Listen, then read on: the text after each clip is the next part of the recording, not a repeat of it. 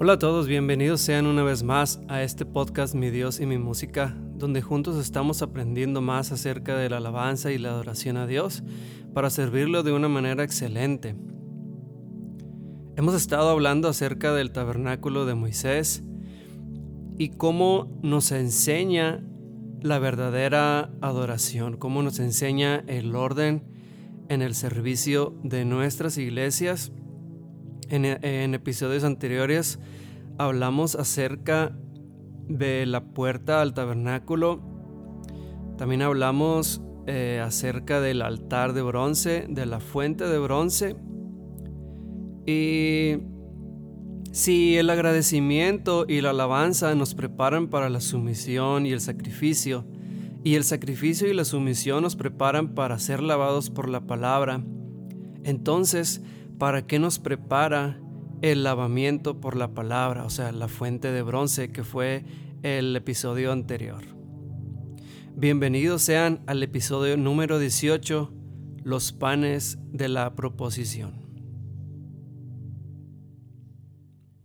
La palabra de Dios dice en Éxodo capítulo 25, versículos del 23 al 30.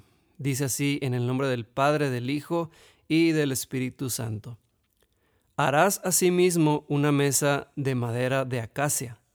Su longitud será de dos codos, y de un codo su anchura, y su altura de un codo y medio. Y la cubrirás de oro puro. Y le harás una cornisa de oro alrededor. Le harás también una moldura alrededor, de un palmo menor de anchura, y harás a la moldura una cornisa de oro alrededor. Y le harás cuatro anillos de oro, los cuales pondrás en las cuatro esquinas que corresponden a sus cuatro patas. Los anillos estarán debajo de la moldura para lugares de las varas para llevar la mesa. Harás las varas de madera de acacia y las cubrirás de oro, y con ellas será, será llevada la mesa. Harás también sus platos, sus cucharas, sus cubiertas, sus tazones, con que se librará de oro fino los harás, y pondrás sobre la mesa el pan de la proposición delante de mí continuamente. Muy bien, la mesa de los panes de la proposición estaba hecha, como ya lo escuchamos en este texto, de madera de acacia y cubierta de oro. Todos los utensilios estaban hechos de oro también. Vemos una vez más a nuestro Señor Jesucristo simbolizado aquí. La acacia, símbolo de humanidad incorruptible, y oro, símbolo de deidad o de divinidad. En el lugar santo ya no vemos más bronce, sino que ahora estamos viendo oro. Aquí ya estamos cubiertos con la gracia de nuestro Señor Jesucristo. La mesa era muy pequeña, era de 90 centímetros de largo, 45 de ancho y 60 de alto aproximadamente. Y es que en aquellas épocas se acostumbraba a comer acercando una almohada y se sentaban. No, no tenían sillas como nosotros ahora tenemos. Era una costumbre de ellos. Las mesas eran el centro de la comunidad. Dice también que encima de la mesa los platos eran de oro y sobre los platos doce osagas de pan sin levadura.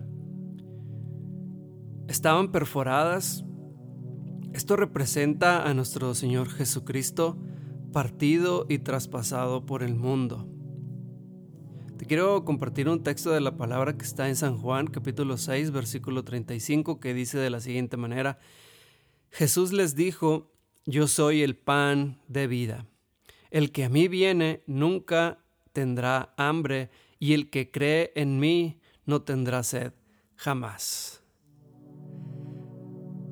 También eh, las osagas representan una por cada tribu de Israel o una por cada discípulo.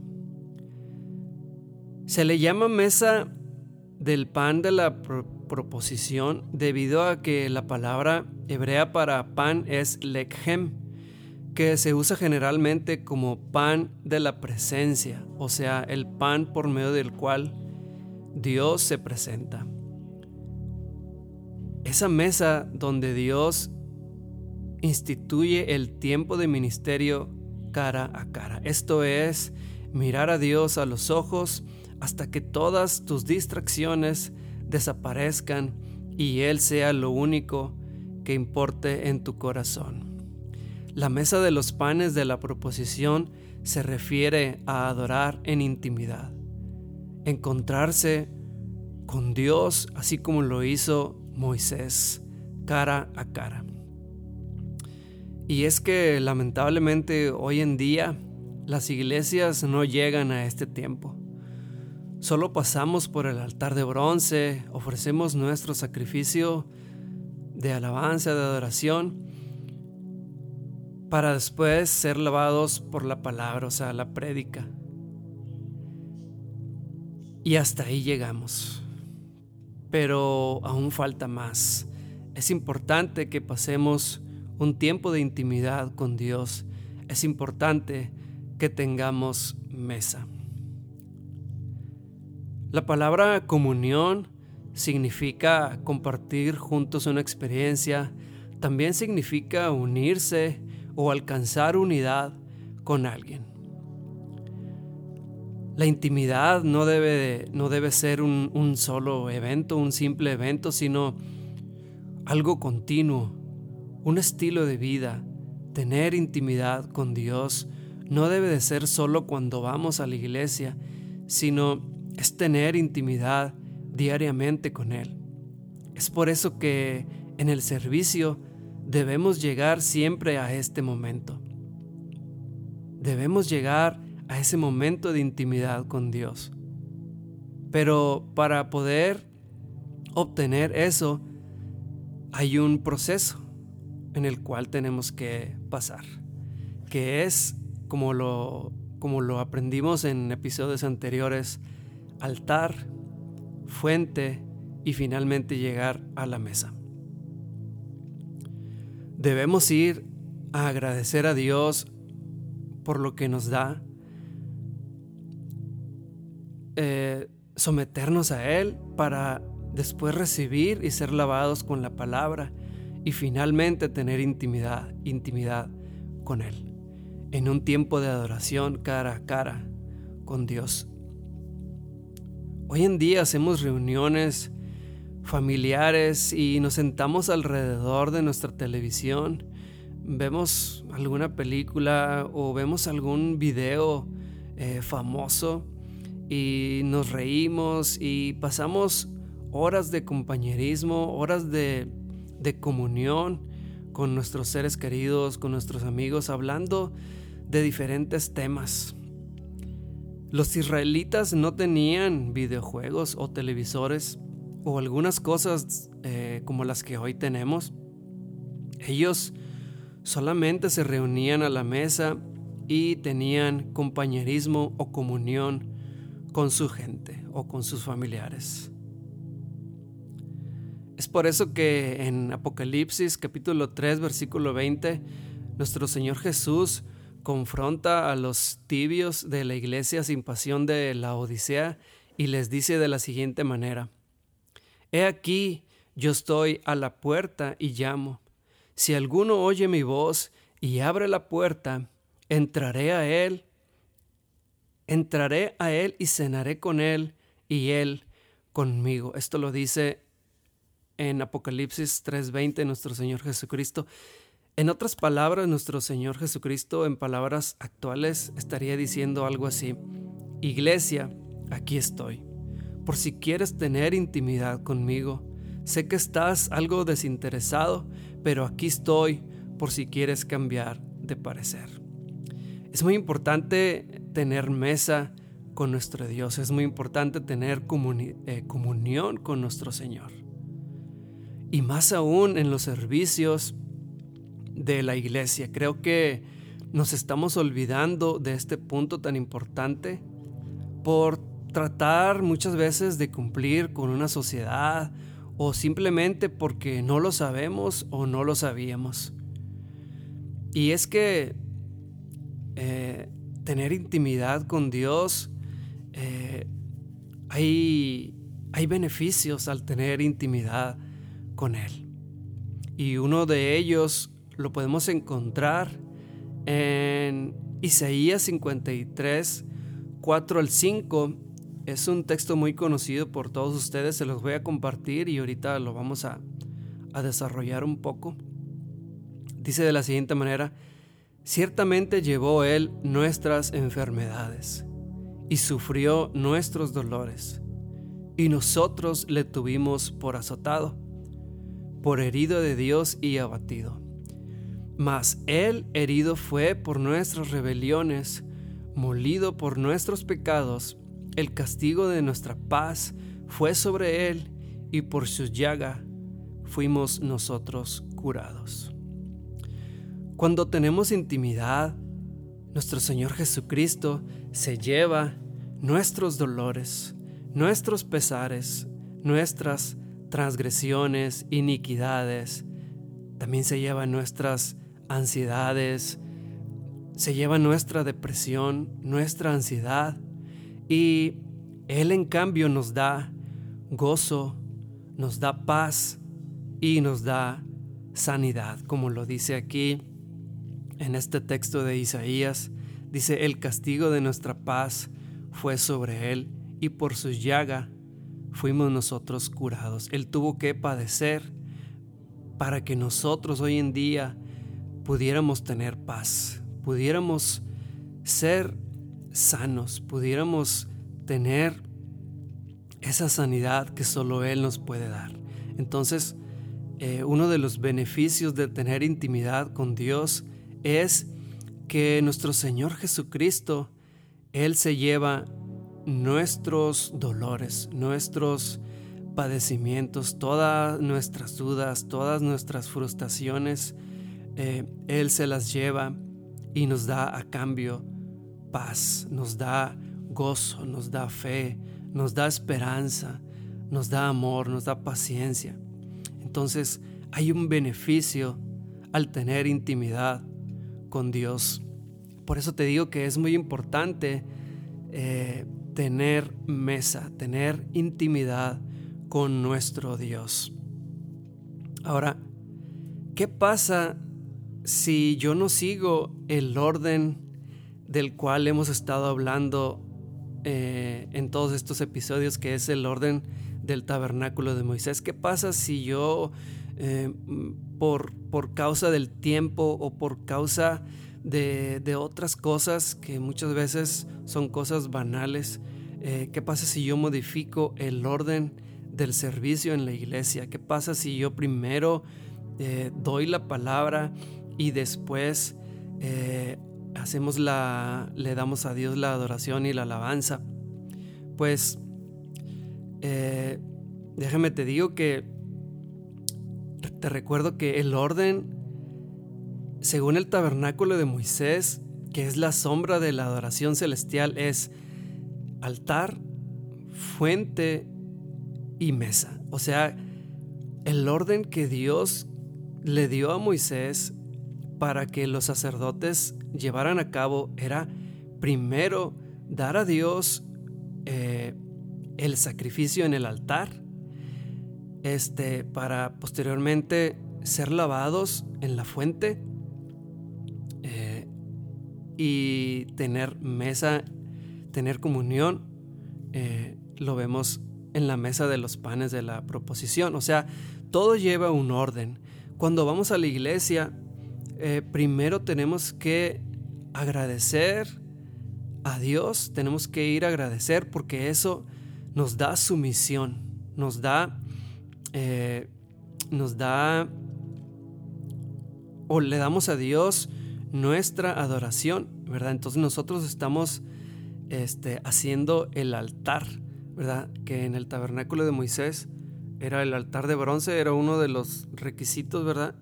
Eh, entonces, el orden es muy importante. Cuando vamos a la iglesia, por eso es muy importante que iniciemos con alabanza y adoración, porque eso nos da sumisión delante de Dios. No podemos recibir la palabra de Dios sin antes haber entregado nuestra adoración, sin antes haber sido sometidos delante de Dios. La palabra no puede, no puede lavarnos si nosotros primero no nos sometemos a Él.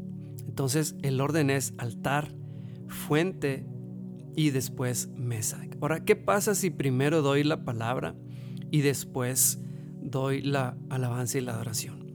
Pues para un cristiano maduro y con buena intimidad con Dios, o sea, un verdadero cristiano, eh, eso es algo pues no muy importante porque eh, un cristiano maduro y con buena intimidad con Dios constantemente está en, intimidad con Dios, constantemente está en comunión con Dios. Y para una persona así de esta, de esta madurez, pues quizá no, no, no altere tanto el orden, ¿verdad? Pero pues recuerda que a la iglesia asisten diferentes personas con diferentes niveles de conocimiento y con diferentes niveles de intimidad con Dios. Así que para eso es el orden que le dio Jehová a Moisés. Creo que no está de más respetarlo.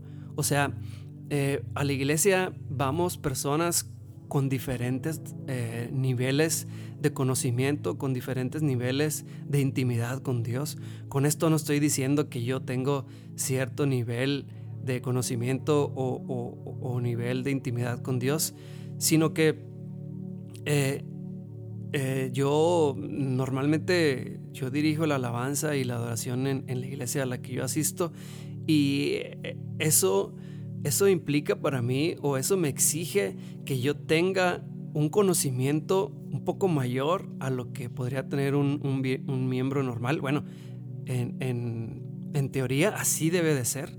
Nosotros como ministros de Dios tenemos que tener un nivel de conocimiento un poco más elevado, un nivel de intimidad con Dios un poco más elevado que una persona eh, que va a la iglesia, nada más asiste a la iglesia. Entonces, eh, para nosotros, pues quizá el orden mm, no influye mucho en, nuestra, en nuestra vida o en nuestra relación con Dios, pero recuerda que a la iglesia van diferentes personas, o sea, eh, y si el orden Dios lo diseñó de esta manera, se lo ordenó a Moisés, pues es porque Dios sabía que en este tiempo en el que ahora estamos viviendo, tenía que haber un orden. Entonces es por eso que eh, eh, a la iglesia van diferentes personas, ¿verdad? Como te digo, con diferentes niveles. Quizá va una persona que apenas va comenzando en los caminos del Señor. Quizá también va una persona que está un poco alejada de Dios. También van las personas que tienen ya años sirviendo al Señor y, teniendo comunión con Él. Entonces, por eso te digo, hay diferentes niveles de, intimidad con Dios, niveles de conocimiento de Dios y es por eso que hay un orden. Entonces nosotros como líderes, como ministros de Dios, tenemos que respetar ese orden. No porque yo tenga un, nivel de conocimiento o un nivel de intimidad con Dios, yo, yo, yo voy a pretender que los demás lo tienen. Esto, esto no puede ser así. Nosotros tenemos que ser tolerantes con las demás personas, nosotros tenemos que respetar el orden que Dios le dio a Moisés. Si hay un orden, eh, yo creo que Dios es un, un, Dios de orden. Eh, el caos no es algo que a nuestro Dios le agrade. Si tú como ministro de Dios practicas tal cosa, pues yo creo que Dios no puede estar ahí. Dios no puede estar donde hay caos. Dios está donde hay orden. Creo que el orden debe seguirse, pues es diseño de Dios. Nosotros como líderes debemos crear ambientes de adoración y servicios sanos y con orden. Recuerda, el orden es altar, fuente y mesa. Estamos edificando en adoración y servicio a Dios. Cada día, cada, cada día estamos aprendiendo más acerca de cómo servir a Dios, cómo ministrar a Dios de una manera excelente. Es por eso que eh, yo me doy a la tarea de compartir contigo estos temas, de compartir contigo la palabra de Dios para que nuestro Señor sea alabado y adorado de la mejor manera. Recuerda que estamos edificando en adoración y servicio a Dios. Para mí ha sido un privilegio y un placer haber compartido este tema, este episodio número 18 al que le he llamado La mesa de los panes de la proposición. Te quiero compartir un último texto de la palabra de Dios que está en, en el libro de números, en el capítulo 6, versículo del 24 al 26, que dice de la siguiente manera, Jehová te bendiga y te guarde. Jehová haga resplandecer su rostro sobre ti y tenga de ti misericordia. Jehová alce su rostro, alce sobre ti su rostro y ponga en ti paz. Es mi deseo que el Señor te bendiga y te guarde.